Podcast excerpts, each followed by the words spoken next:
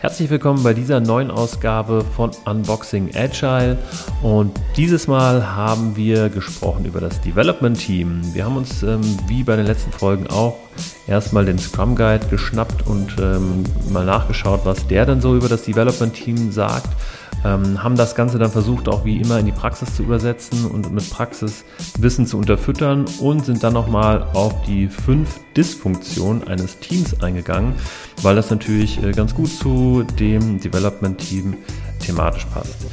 Viel Spaß bei dieser Folge.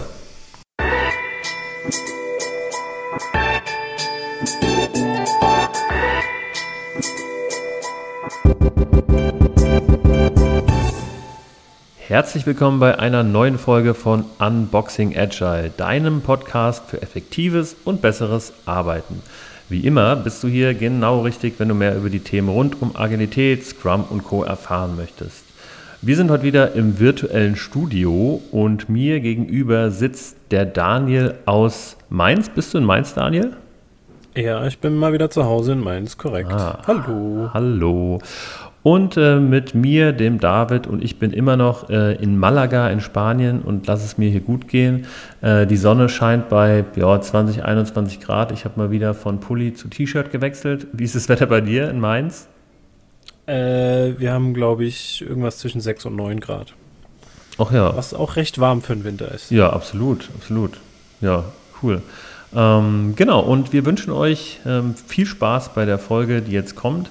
Wir sprechen nämlich heute über das Development Team. Die letzten Male haben wir über den Scrum Master und den Product Owner gesprochen. Ähm, wer nochmal eine Einführung zum Thema Scrum haben möchte, da haben wir in Folge 3 und 4 drüber gesprochen. Ähm, wir wollen es aber auch wie immer versuchen, dass wir ähm, jetzt auch diese Folge, das Development Team, so ähm, ja, einfach und einführend und praxisnah wie möglich euch ähm, ja, in die Ohren bringen. Okay, ähm, fangen wir mal an. Und zwar, äh, wie bei den letzten beiden Folgen, haben wir auch hier wieder den Scrum Guide zu Rate gezogen, das äh, gültige Rahmenwerk von Scrum. Ähm, und da ist ähm, ja etwa so eine halbe Seite dem Thema Development Team oder Entwicklungsteam ähm, ja, äh, ja, gegeben oder ähm, Platz im Scrum Guide. Und ähm, ja, da möchte ich mal so ein paar Parts daraus vorlesen. Nämlich zum einen, ähm, Entwicklungsteams sind von der Organisation so strukturiert und befähigt, dass sie ihre eigene Arbeit selbst organisieren und managen. So, und da ist, äh, finde ich, schon ein ganz großer Punkt drin, äh, was das Entwicklungsteam in Scrum ausmacht und was auch Scrum im Gegensatz zu klassischem Arbeiten unterscheidet, nämlich dass ähm, dieses Selbst äh, und Selbstmanagen, also eigenverantwortliches Arbeiten. Ähm, Daniel, was meinst du? Ja, also selbst organisieren ist für mich ein ganz wichtiger Punkt. Ähm, mittlerweile bin ich aber dann auch an dem Punkt, wo ich überlege, meint das Scrum damit eigentlich auch selbstbestimmt? Das wäre ja nochmal ein Schritt weiter, ne? Aber selbst organisiert ist auf jeden Fall schon mal ein großer Schritt für, glaube ich, einige Firmen, die ich auch so kenne, dass, dass die Leute da selbst organisiert sind und nicht halt auf den Tisch gelegt kriegen, was sie heute denn eigentlich alles tun sollen. Mhm.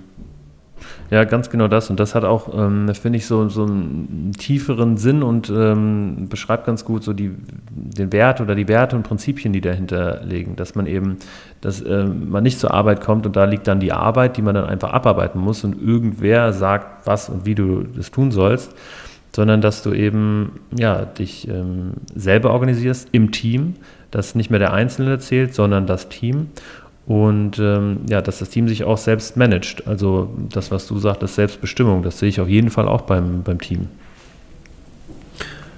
Ja, bis zu einem gewissen Grad gehe ich das mit. Also ich glaube, dass das selbstbestimmt ist, ähm, wie es Themen quasi erledigen soll, aber bestimmt an der Stelle noch nicht, was für ein Thema, also welches Problem es eigentlich löst. Also ich glaube, das entscheidet es nicht selbstbestimmt.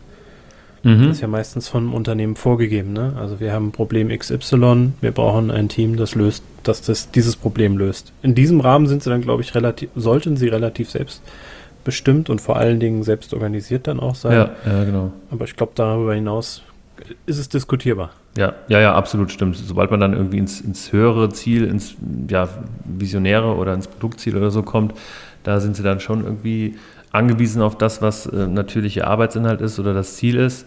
Ähm, ja, aber in, innerhalb des Teams administrieren sie sich auch selber. Also es geht nicht nur um die Arbeit, sondern mhm. auch um die Team-Administration. Ja, ja. Okay, ähm, dann ist hier im Scrum Guide äh, stehen fünf ja, Eigenschaften, nämlich ähm, ja, Entwicklungsteams weisen die folgenden Eigenschaften auf. Erstens, sie sind selbst organisiert. Niemand, nicht einmal der Scrum Master, sagt dem Entwicklungsteam, wie es aus dem Product Backlog potenziell auslieferbare Funktionalität erzeugen soll. Ähm, ganz lustig bei diesem Satz finde ich ähm, diese Klammer, niemand, in Klammern nicht einmal der Scrum Master, äh, dass es hier noch mhm. extra irgendwie hervorgehoben wird, äh, wahrscheinlich weil der Scrum Master ja als Servant Leader ähm, beschrieben ist. Ne? Ja, ich glaube, weil da die Gefahr häufig auch besteht und ich kenne auch Menschen, die sich so als Scrum Master verhalten, die dann sagen, ja, ich weiß es ja besser als das Team, was es braucht. Ähm, ich glaube, das wird halt an der Stelle sehr, sehr schwierig, wenn wir sagen, sie wollen selbst organisiert arbeiten, wenn dann einer von außen kommt und sagt, übrigens, ihr müsst das tun. Was aber nicht im Widerspruch, glaube ich, dazu steht, weil der Scrum Master ja auch ein Teammitglied ist, dass ich sagen darf in der Rolle eines Scrum Masters, was ich so beobachtet habe. Ne? Wo ich denke, was Punkte sind, wo Verbesserungen möglich sind. Das heißt, äh, ein äh, Teammitglied vom Entwicklungsteam? Nee, vom Scrum-Team. Ah ja, mh, also, genau. Äh, also genau, danke. Also von dem gesamten Scrum-Team ist, ist der Scrum Master ja ein Teil und auch in dem Zuge dessen darf ich natürlich auch Teammitgliedern durchaus äh, das Feedback geben, was ich für Beobachtungen gemacht habe. Ich kann es ihnen nur nicht, und ich glaube, das ist damit so gemeint, äh, bestimmen. Ne? So, ja. ich weiß es jetzt, dass ihr das und das machen müsst. Ja, jetzt hast du mich gerade auf, eine, ähm, auf einen guten Punkt gebracht. Nämlich in vielen Teams ist es ja auch so, dass der Scrum Master gleichzeitig auch jemand ist aus dem Entwicklungsteam. Also praktisch dieses, äh, dieser Zwei-Hüte-Scrum Master. Äh, mhm. So nach dem Motto, ja, wir führen jetzt Scrum ein, aber wir können uns einen Scrum Master nicht leisten oder den können wir dem Kunden nicht in Rechnung stellen. Deswegen ähm, macht äh, der XY aus dem Entwicklungsteam jetzt nebenbei noch den Scrum Master. Und ähm, das ist dann natürlich dann ein bisschen schwieriger und auch gerade dieses, äh, niemand sagt im Entwicklungsteam, nicht mehr der Scrum Master, äh, wie da Funktionalität erzeugt werden soll. Weil dann ist das ja in einer Rolle. Ja, ja, das ist ja, äh, die Gefahr bei solchen Doppelrollen ist ja immer diese Schizophrenie. Also ich kenne Menschen sehr gut, die das schon gemacht haben und ich weiß auch, welche Probleme die damit haben. Also ich würde es nicht empfehlen. Mhm. Auch wenn das Scrum Guide es per se nicht verbietet, äh, empfehlen würde ich es nicht. Ja, ja, absolut. Ähm, das ist immer schwierig. Also ich habe selber schon in so einer Doppelrolle gearbeitet und ähm, das ist echt ähm, schwierig. Also dann die Rollen zu wechseln, da muss man wirklich ähm, ja, diszipliniert sein, glaube ich auch. Der zweite Punkt, ähm, neben diesem ersten, selbst organisiert, da haben wir dann schon drüber gesprochen, Entwicklungsteams sind interdisziplinär. Sie haben alle, äh, nee, Sie haben als Team alle Fähigkeiten, die notwendig sind, um ein Produktinkrement zu erstellen. Das Inkrement hatten wir ja gesagt, ist praktisch das ähm, ja, auslieferbare Teilprodukt, was nach jedem Sprint ähm, entsteht, also ein Wert, der entsteht, der eben in dem Sprint vom Entwicklungsteam entwickelt wird. Ja, und das eben interdisziplinär. Was heißt denn interdisziplinär, Daniel? Ja. Also ich verstehe es und lebe es auch so, dass ich natürlich ähm, sag ich mal, alle Menschen aus, ich glaube im klassischen in, in, Unternehmen haben wir ja so Silos, die funktional geschnitten sind, wo die Gewerke dann drin sind. Zum Beispiel, wenn wir jetzt im IT-Bereich unterwegs wären, Frontend, Backend, Admins, Designer, mhm. was auch immer alles. Ähm, bestimmt auch irgendwo noch eine Sales-Abteilung. Ist es genau wichtig, dass ich aus diesen Leuten, also Menschen, aus dieser Gruppe von Menschen einfach ein Team zusammenstelle, wo alle, wo jeder von diesen Funktionalitäten vertreten ist. Alle, die ich brauche, um das Produkt halt zu lösen.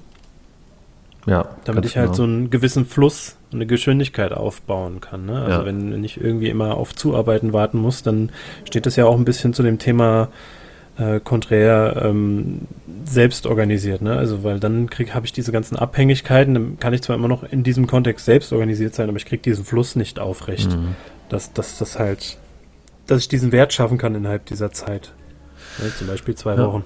Und das ist dann auch, ähm, äh, so habe ich das in der Praxis immer wieder kennengelernt, die große Schwierigkeit, wenn ich jetzt ähm, als Unternehmen oder als Team sage, wir möchten nach Scrum arbeiten. Weil äh, wenn ein, ja, ich sag mal, eher traditionell geprägtes Unternehmen dann anfängt und sagt, wir wollen jetzt Scrum arbeiten, dann kommt die Abteilung Marketing zum Beispiel zu mir und sagt so, wir möchten jetzt nach Scrum arbeiten. Und dann funktioniert ja dieses Interdisziplinäre schon gar nicht mehr, weil eigentlich bräuchten die ein Team, wo zum einen Marketing drin ist, aber zum anderen auch die ganzen anderen Disziplinen, die man eben braucht, um das Produkt zu entwickeln. Und das ist, ähm, glaube ich, auch eines der ähm, anstrengendsten Dinge, die man machen muss, wenn man vor so einer agilen Transformation steht. Also von ähm, Wasserfall hin zu einer Netzwerkorganisation. Ähm, da stimme ich dir zu, dass das einer der, der Knackpunkte ist. Hinzu kommt an der Stelle auch, ähm, selbst wenn du dann versuchst, irgendwie so interdisziplinäre Teams zusammenzustellen, ne, wo du sagst, hier Marketing wird jetzt mit Leuten aus der IT zusammengesetzt und aus dem Vertrieb, dass die dann teilweise aber immer noch im Organigramm quasi dieser Linien mm, zugeordnet ja. sind und dann das der zweite große Punkt an der Stelle nicht hundertprozentig freigestellt werden für das Thema. Ne? Also, mhm. dass die dann nur so prozentual da irgendwie drin hängen und dann aber eigentlich noch ihre Linientätigkeiten haben und dass das an der Stelle auch eine Riesenherausforderung ist. Also wenn ein Teammitglied also ein Developer in einem Scrum-Team unterwegs ist, würde ich mir immer wünschen, dass er zu 100% drin ist, mhm. äh, wenn, wenn sein Know-how ständig gebraucht wird. Ja. Ein bisschen anders würde ich es zum Beispiel sehen, du hast ja jetzt Marketing angesprochen oder ich vorhin die Designer, wenn die nur partiell gebraucht werden, dann ist immer die Frage, bringt es dem Team gerade wirklich was, wenn ich 100% einen Designer drin habe, aber ich brauche den halt vielleicht in der Woche mal, keine Ahnung, eine halbe Stunde. Mhm. Ja, genau, das ist ähm, dann auch oft auch die Realität. Denn das eine ist natürlich das Scrum Guide, das andere, wie machen wir es in der Realität, wenn denn zum Beispiel ein Marketing-Team sagt, so, wir wollen jetzt nach Scrum arbeiten.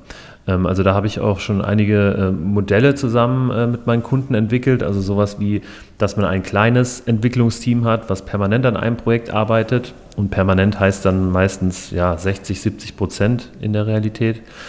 Und äh, dann aber ein, äh, praktisch ein äußeres Team, äh, was zwar weiß, okay, wir arbeiten hier in diesem Projekt nach Scrum, aber was dann nur hinzugezogen wird, ähm, wenn es ihnen gebraucht wird. Weil es zum Beispiel, wie, wie du gerade angesprochen ist, äh, wie, wie, du angesprochen hast, äh, jemand ist, der nur partiell irgendwie äh, zu einer bestimmten Entwicklungsstufe mit dazugeholt werden muss.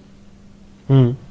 Genau, aber da gibt es ähm, sicherlich gerade für die Praxis ähm, unendlich viele Lösungsmöglichkeiten. Und das ist sicherlich auch mal eine, eine, Folge wert, wie bekommt man eigentlich Scrum in eine Praxis in, in einem mittelgroßen Unternehmen. Ne? Weil da hat man nämlich gerade solche Hürden, wie kommen wir von der Linienorganisation zu einer Netzwerkorganisation.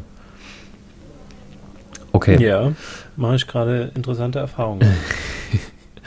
ja, okay. Ähm, dann haben wir den nächsten Punkt, den dritten Punkt der Eigenschaften des Entwicklungsteams, nämlich Scrum kennt für Mitglieder des Entwicklungsteams keine Titel. Dies ist unabhängig von der Arbeit, die diese Person erledigen. Ja. Keine Titel heißt in dem Fall keine hierarchischen Ebenen. Daniel? Mm, ja, das ist immer so eine Sache, die ich mich auch frage. Wo fängt das für den Scrum Guide an? Wo hört das auf? Äh, mhm. ist es wirklich der Titel im Sinne von äh, Senior, Junior? Also ist das mit Titeln gemeint oder ist es tatsächlich ähm, kein Frontend-Developer, kein Backend-Developer, sondern nur Developer? Hm. Ähm, wie erlebst du es denn in der Praxis? Also in der Praxis ähm, es ist, kommt natürlich dann auch völlig darauf an, in welchem Team man unterwegs ist. Ähm, also für mich interpretiere ich das aber eher mit dem, äh, es gibt keinen Vorgesetzten innerhalb des Teams, sondern alle sind auf einer Stufe, auch wenn wir natürlich, wenn wir ähm, ja, unsere Visitenkarte zücken, dass beim einen Junior und beim anderen Senior draufsteht. Ich glaube, das ähm, wäre auch blödsinnig daran zu arbeiten und ähm, das würde potenzielle Schwierigkeiten und Unzufriedenheit hervorrufen.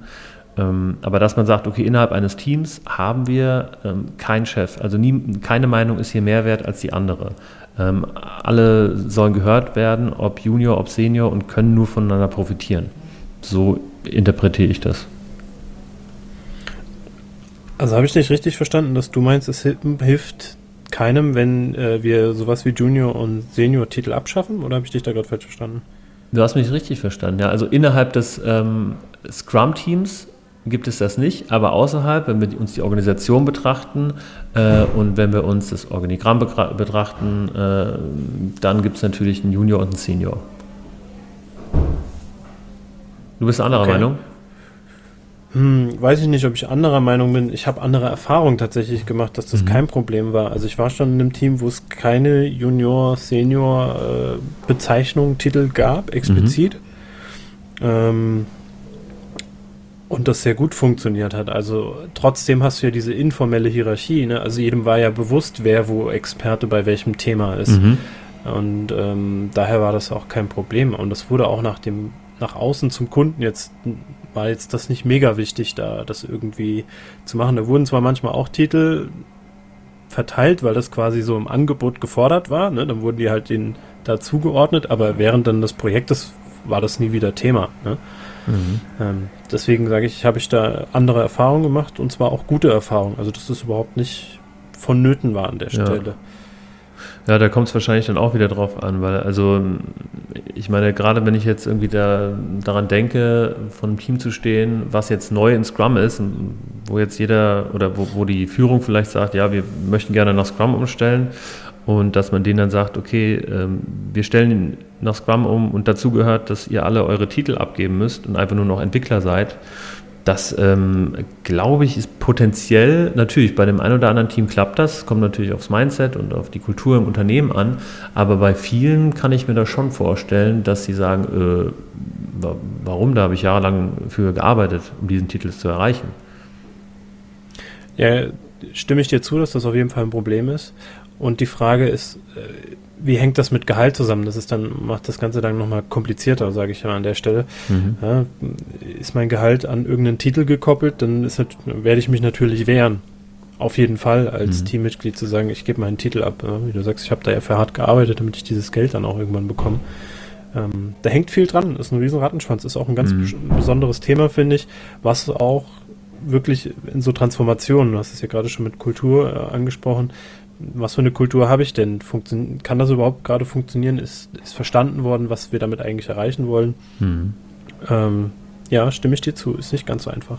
Ja. Okay, bevor wir uns da zu sehr ähm, äh, reinstürzen in das Thema, ähm, lass uns mit Punkt 4 weitermachen, nämlich Scrum kennt keine weiteren Unterteilungen innerhalb des Entwicklungsteams, ungeachtet der verschiedenen Themenfelder, mit denen das Team sich befasst, also zum Beispiel Test, Architektur, Betrieb oder Analyse. Und ähm, ich glaube, das zahlt auf den zweiten Punkt, den du genannt hast, nochmal ein. Ähm, nicht auf die hierarchischen Ebenen, sondern eher auf die ja, Funktion, dass jeder nennt sich Teammitglied oder jeder nennt sich Entwickler und ähm, keiner ist jetzt irgendwie Tester oder Architektur ähm, zuständiger.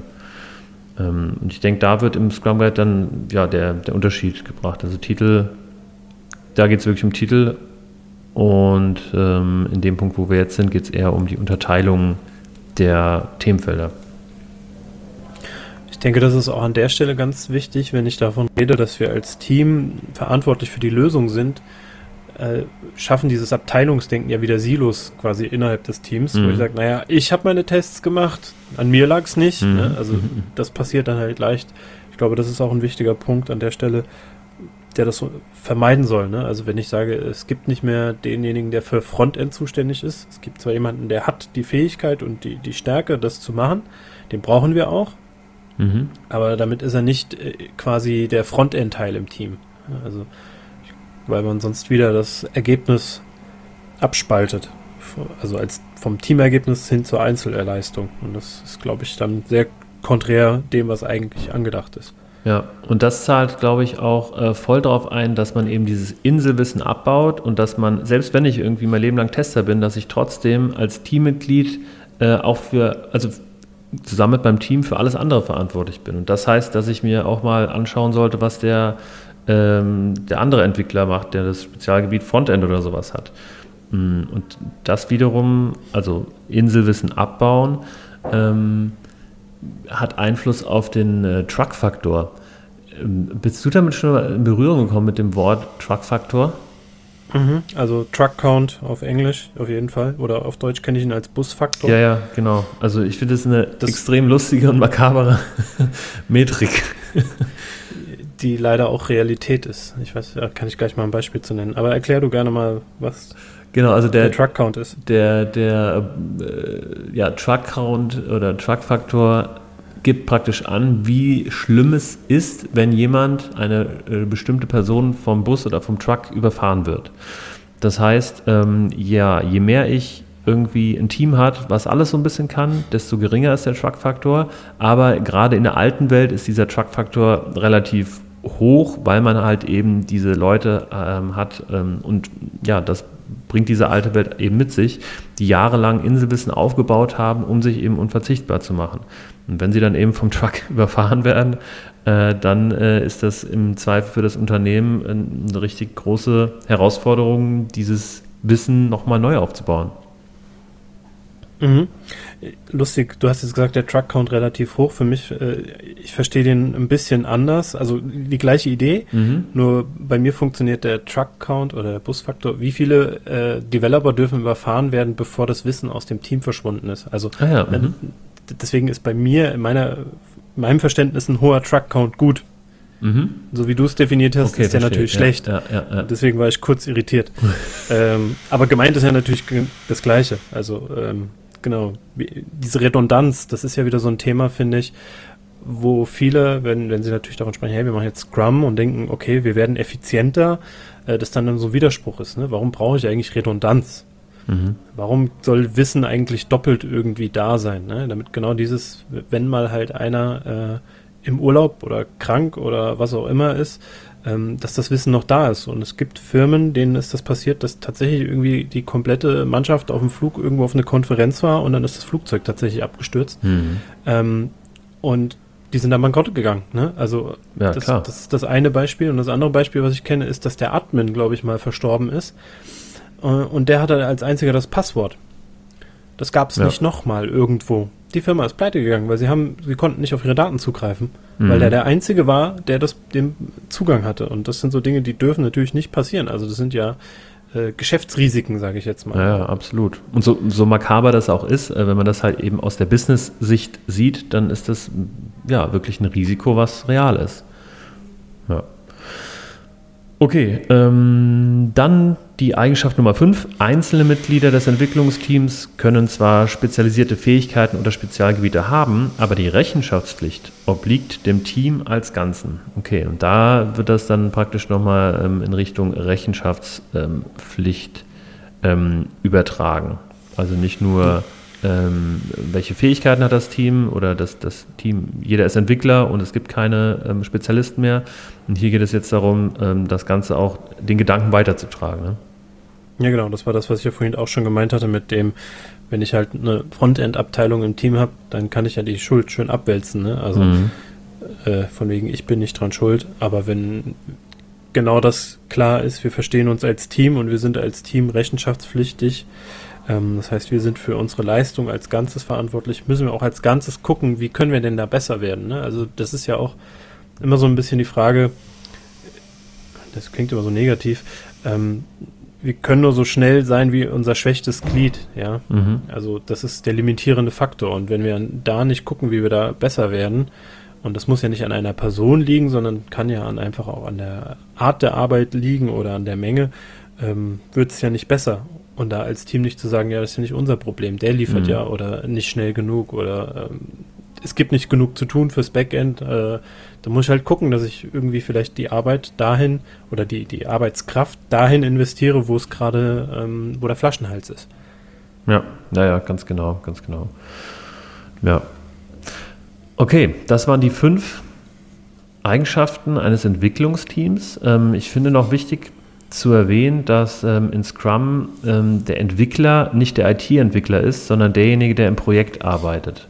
Also dass, ähm, obwohl wir hier ähm, von, vom Dev-Team oder vom Entwicklungsteam sprechen, dass es nicht begrenzt ist auf IT-Entwicklung. Ähm, das ähm, war auch mal ein Aha-Effekt für mich, als ich das so das erste Mal realisiert habe. Okay, es kommt, kommt zwar aus der IT, aber es geht hier nicht nur um, um ja, IT-Arbeiten. Ja, das ist, liegt, glaube ich, an dem Begriff Development. Der ist im Englischen nicht so auf ähm, Programmierer gemünzt, ja. wie es im Deutschen bei Entwicklung irgendwie ist. Ja, genau. Okay. Hm. Dann haben wir ähm, ja als Abschluss dieser ähm, Beschreibung im Scrum Guide noch die Größe des Entwicklungsteams und da ist ein ganzer Absatz dem ähm, gewidmet. Also um, um das mal kurz zu fassen, das Entwicklungsteam sollte laut Scrum Guide zwischen drei und neun Personen liegen. Ähm, ja, wenn es weniger als drei Mitglieder sind, das ähm, reduziert die Interaktion und führt zu geringen Produktivitätssteigerungen, steht so im Scrum Guide. Und bei größeren Teams wird dann eben der Overhead zu viel, also erfordert zu viel Koordination. Ähm, das erzeugt eine zu hohe Komplexität, als dass ein empirischer Prozess nützlich wäre. Das heißt, wir arbeiten also zusammengefasst auf jeden Fall in kleinen Teams zwischen drei und neun Personen. Was plus Scrum Master und Product Richtig, Owner. genau, plus Scrum Master und Product Owner. Hast du schon mal in einem Team gearbeitet, wo neun Entwickler waren, plus Scrum Master, plus Product Owner? Äh, jetzt genau neun Entwickler? Ja. Oder, so, oder sogar mehr? Also ich war schon in Teams, die größer und kleiner waren, ja. Also über den Scrum Guide empfohlene Größe hinaus mhm. äh, und äh, auch die deutlich drunter waren. Und wie ist das Gerade so in der Praxis? Mein letztes Team, mit ja. dem ich gearbeitet habe, da waren wir insgesamt zu sechs. Das war ganz gut. Ja, zu sechs, aber ja, das ist ja, das wäre für mich fast die, die ideale Größe. Also inklusive Scrum Master und Product Owner, dass man praktisch. Ja, genau. Ähm, es war inklusive Scrum Master und Product Owner, waren wir zu sechst im Team. Ja. Ähm, das, das war, wir waren sehr flink und es war entspannt. Wir hatten äh, auch genug Redundanz für das Projekt. Ähm, das hat sehr gut funktioniert. Also auch wenn einer mal ausgefallen ist oder sogar zwei, mhm. ähm, sind wir trotzdem im Sprint vorangekommen. Zwar nicht so schnell natürlich, wie wenn alle da gewesen wären, aber es hat sehr gut funktioniert. Ähm, ich hatte aber auch schon ein Team, das tatsächlich größer war. Mhm. Äh, wo die Schwierigkeit war zu sagen, okay, wenn wir uns jetzt aufsplitten, also aufteilen in zwei Teams, haben wir dadurch wirklich riesen Mehrwert oder gehen wir quasi ähm, das ein, dass wir wissen, dass wir langsamer oder ineffizienter sind, mhm. ähm, weil das immer noch schneller und einen größeren Mehrwert bringt, als wenn wir uns aufteilen. Und da war damals die Entscheidung vom Team, ähm, dass wir zusammenbleiben, weil wir gemeint haben, das ist, mhm. das funktioniert besser, als wenn wir uns aufteilen. Aber ich war auch schon in einem Team, das hat sich dann aufgeteilt. Also das äh, ist sehr kontextabhängig. Ja, aber also meiner Erfahrung nach, wenn man in so einem großen Team sitzt und dann, ähm, ja klar, dann ziehen sich halt alle Meetings ähm, ins Unendliche. Ähm, die Chance, dass man zum Sprechen kommt oder dass alle Teammitglieder den gleichen Redanteil haben, sinkt natürlich, weil ähm, je größer das ist, desto eher können sich eher Introvertierte natürlich bisschen zurückziehen. Also halte ich schon echt für kritisch und es ist auch wahnsinnig anstrengend für einen Scrum Master in so einem ähm, großen Team äh, anständig wirken zu können, oder? Ja, es ist schon anstrengend und ich glaube, warum es gut funktioniert hat an der Stelle ist, weil wir nicht diese Gleichverteilung zum Beispiel vom Redeanteil auch uns wichtig war, sondern wir haben gesagt haben, derjenige oder diejenige, die was Wichtiges zu sagen hat, was zum Fortschreiten des Produktes ähm, hilft, die reden und wenn dann halt jemand mal was nicht sagt, äh, ist das auch vollkommen okay mhm. und ähm, was du jetzt auch gemeint hast mit den wahrscheinlich, äh, ich glaube, du hast jetzt schüchterne Menschen gemeint, das ist auch okay, wenn ich mich als Scrum Master da ein bisschen drum kümmere und immer wieder frage, ob alles in Ordnung ist und mhm. die mir auch zu Recht versichern können, dass das alles passt. Äh, deren Meinung wurde trotzdem gehört. Also als Team waren wir dann auch sehr diszipliniert, genau damit wir halt nicht diese ähm, überlangen Meetings haben, die irgendwie keinen Spaß machen, sondern mhm. wir gehen hin, sind sehr fokussiert, klar strukturiert, selbstorganisiert und wissen, welchen, was die Alternative wäre. Und wenn wir das nicht wollen, dann müssen wir uns halt sehr anstrengen.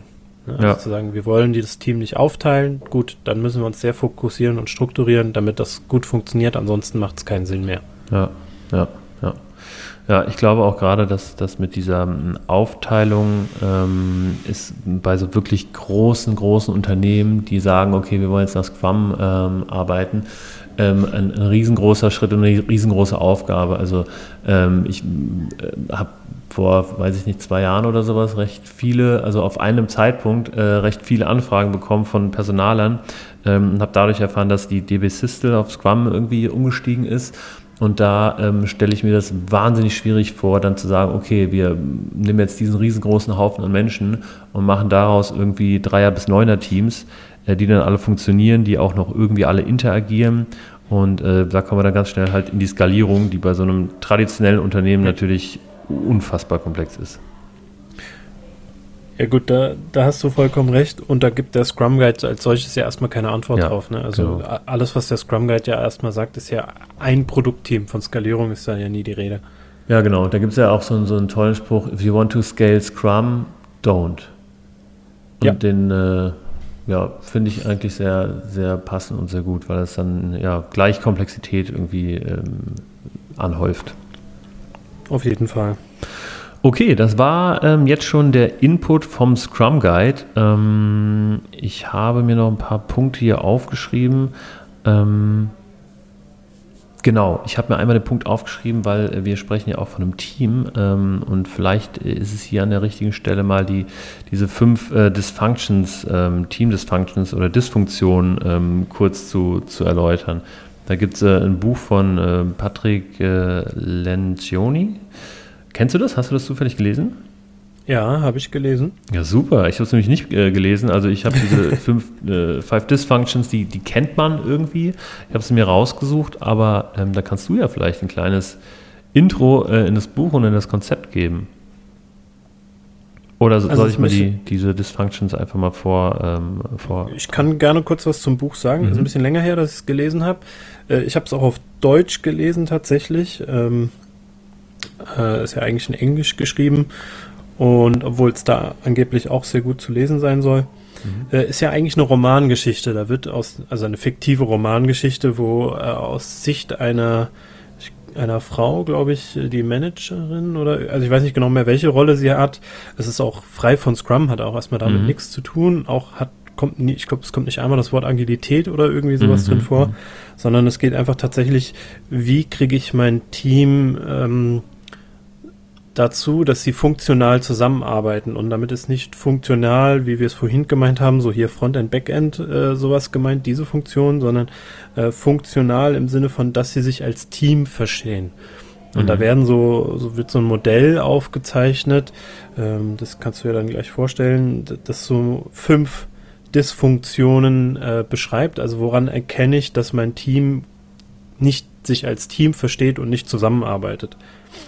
Und das hat mir übrigens, kann ich vorneweg schon mal sagen, im Alltag schon einige Male geholfen, da so ein bisschen mal drauf zu schauen, wo, woran erkenne ich denn gerade, ob wir hier so ein Pseudo-Team sind oder ob wir eher so ähm, uns wirklich als Team verstehen und woran könnte es vielleicht liegen. Mhm. Ja, sehr, sehr cool. Also ähm, auch, äh, wir haben das im Vorfeld nicht abgestimmt. Gut, dass du das äh, gelesen hast, sonst hätte ich dir relativ nur an der Oberfläche gekratzt. Also was wir natürlich im Rahmen dieser Folge auch nur können. Aber trotzdem fand ich das irgendwie ähm, recht passend und äh, gerade wenn du es empfehlen kannst, auch, ähm, ja, äh, können wir das super an die Hörer weitergeben. Also mir hat es geholfen. Ob es den anderen hilft, das muss dann jeder für sich entscheiden. Ja. Ähm, genau, also kurz zu diesen äh, Dysfunctions. Wir haben äh, als erstes fehlende Offenheit und das ähm, kann ich auch, kann man ganz klar auch auf das Scrum-Team übertragen. Wenn da äh, fehlende Offenheit ist, dann ähm, ist es schwierig, da irgendwie äh, als Team zusammenarbeiten zu können. Und äh, sehr ähnlich finde ich auch die zweite Dysfunktion, mangelnde Konfliktbereitschaft und künstliche Harmonie. Also was auch, finde ich, äh, zum Thema Offenheit sehr gut passt. Also wenn ich irgendwie sage, jo, passt schon alles und ähm, Konflikte werden nicht irgendwie ähm, gleich angesprochen, dann, ja, dann haben wir eben hier künstliche Harmonie. Ja, das war das, was ich mit Pseudo-Team gemeint habe, ne? Ja, ja, genau, ja, ja. Ähm, dann haben wir die dritte Dysfunktion, Zweideutigkeit als Feind der Verantwortung. Mhm. Ja. Weißt du, wie das gemeint ist? Ich, ich habe damals ein bisschen gebraucht. Ja, ähm, erläutere mir das ruhig mal.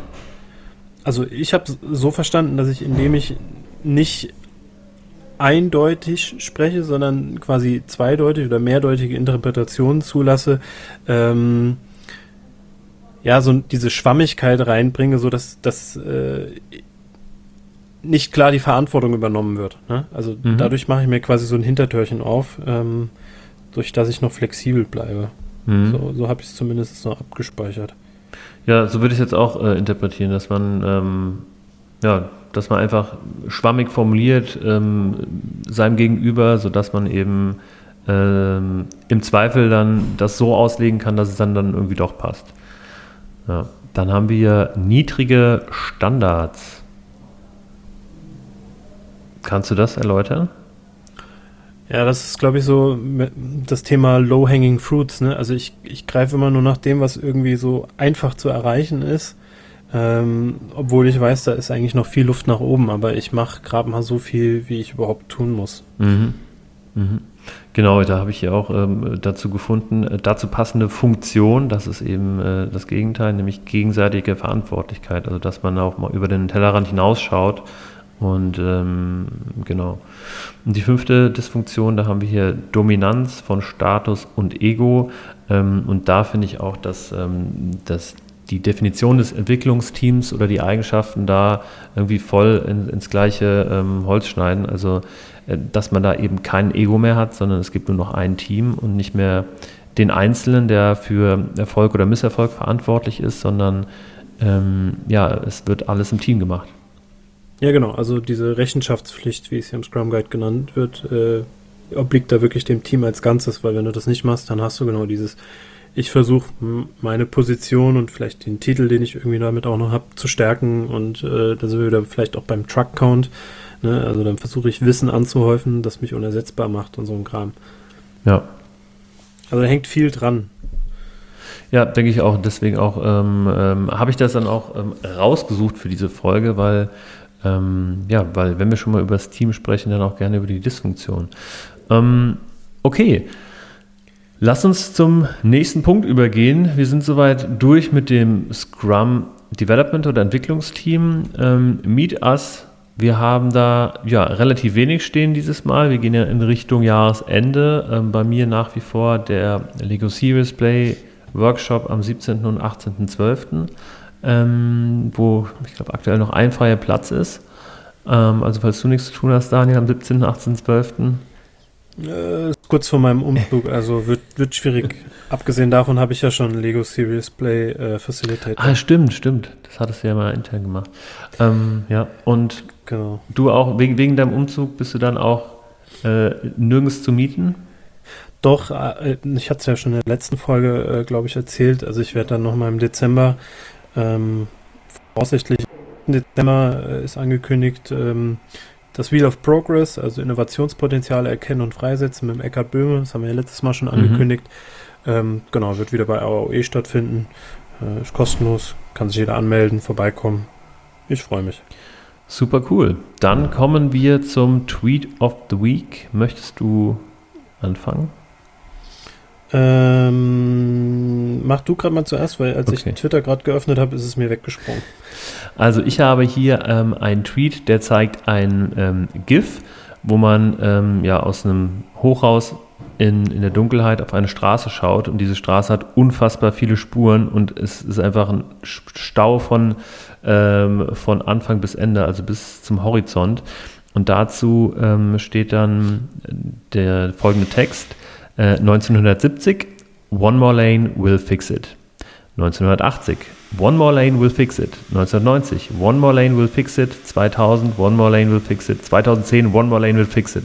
Also ähm, entsprechend seit den 70er Jahren haben sich die Leute gesagt, okay, da ist Stau auf der Straße, wie äh, kriegen wir den Stau da weg? Und jedes Jahrzehnt wurde praktisch eine Lane, eine Autospur, eine Straßenspur hinzugefügt. Ähm, ja, und im Jahr 2020 steht da ein Fragezeichen. Also ähm, von der Effizienz hin zur Effektivität. Ähm, das ist so das Thema, was ich in diesem GIF und in diesem Beitrag sehe. Ähm, man sollte sich andere Konzepte zur Lösung überlegen, anstatt das, was man hat, einfach ähm, bis zum geht nicht mehr zu optimieren, denn irgendwann hilft es nichts mehr. Man muss andere Wege gehen.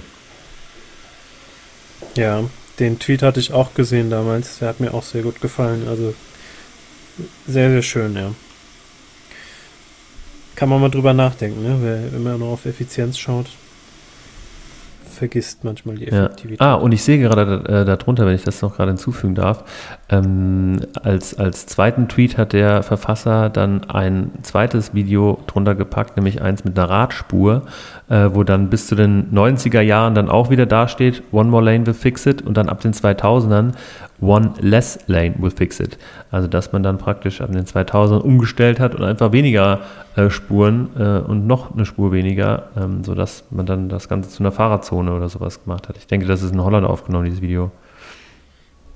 Gut möglich, die sind ja dank flachen ländlichen Gebieten viel mehr mit dem Fahrrad unterwegs. Ja. Okay, hast du deinen ähm, Tweet of the Week? Ich habe meinen Tweet of the Week und der ist äh, von äh, Paul von Spree. Mhm. Der hat auch ein paar Likes eingesammelt. Äh, der hat, glaube ich, also jetzt zum jetzigen Zeitpunkt 4271 Likes. Wow. Und über 1000 Retweets. Also der war ziemlich gut. Der hat mir auch direkt richtig gut gefallen. Ähm, das ist wieder ein Bild. Das lade ich dann auch wieder in die Show Notes rein. Ähm, Titel, den er geschrieben hat, äh, warum Unangepasste wichtig sind. Und mhm. man sieht so eine Reihe von Streichhölzern und ein Streichholz ist quasi so ein bisschen ähm, nach unten rausgezogen. Ne? Also unterbricht quasi die, die mhm. Kette. Und ähm, quasi bis wo das Streichholz rausgezogen ist, die Streichhölzer sind abgebrannt am Kopf und die äh, nebendran, äh, wo das Streichholz quasi rausgezogen ist, die sind alle noch normal. Ne? Also so ein bisschen, wenn, wenn man äh, quasi sich genauso verhält wie alle, dann ne, kann es halt schnell sein, dass irgendwie alle abgebrannt sind oder verbrannt sind. Ähm, und äh, manchmal ist es wichtig, dass man sich anders verhält, um quasi auch das System zu schützen. Ja, den habe ich auch gesehen, den Tweet. Der, der ist ganz äh, neu auch, oder? Ich habe den gerade letztens in meiner Timeline gesehen. Also der ist vom 24. November, ja. Also der ist noch nicht so alt. Ja, genau. Ähm, ja, den fand ich auch, den fand ich richtig gut. Ja, stimmt, den, den habe ich auch bei dir gesehen, äh, weil du den retweetet hast, ja. Also es ist wichtig, Querdenker und andere Menschen, andersdenkende Menschen äh, im Team zu haben oder in der Organisation zu haben, ähm, auch wenn die ja einfach andere Stärken haben, aber äh, sowas braucht jede Organisation. Ja, und äh, ich finde das sogar vielschichtig interpretierbar, das Bild, weil andererseits heißt es, äh, auch wenn du zu viele von den unangepassten hast, ist es auch nicht gut, ne? Weil Stimmt, dann, ja. Dann läuft das System auch nicht mehr durch. Also es ist nicht so eindimensional. Ja. Kann man ein bisschen drauf rumdenken, finde ich. Ja, auf jeden Fall. Cool, dann sind wir auch schon am Ende der heutigen Folge. Ähm, schön, dass ihr wieder zugehört habt und äh, es offensichtlich bis zu diesem Zeitpunkt durchgehalten habt. Ähm, genau, wir hören uns beim nächsten Mal wieder in zwei Wochen.